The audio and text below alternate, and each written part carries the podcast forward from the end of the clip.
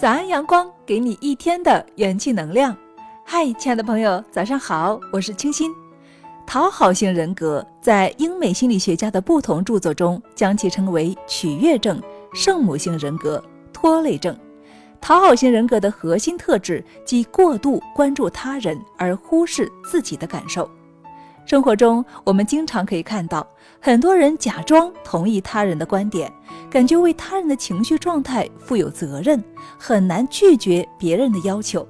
尽力的避免冲突等等，都是常见的一些表现。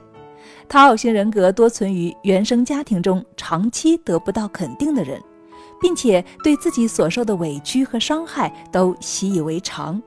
其实，避免产生冲突，并不是人际关系交往的法宝；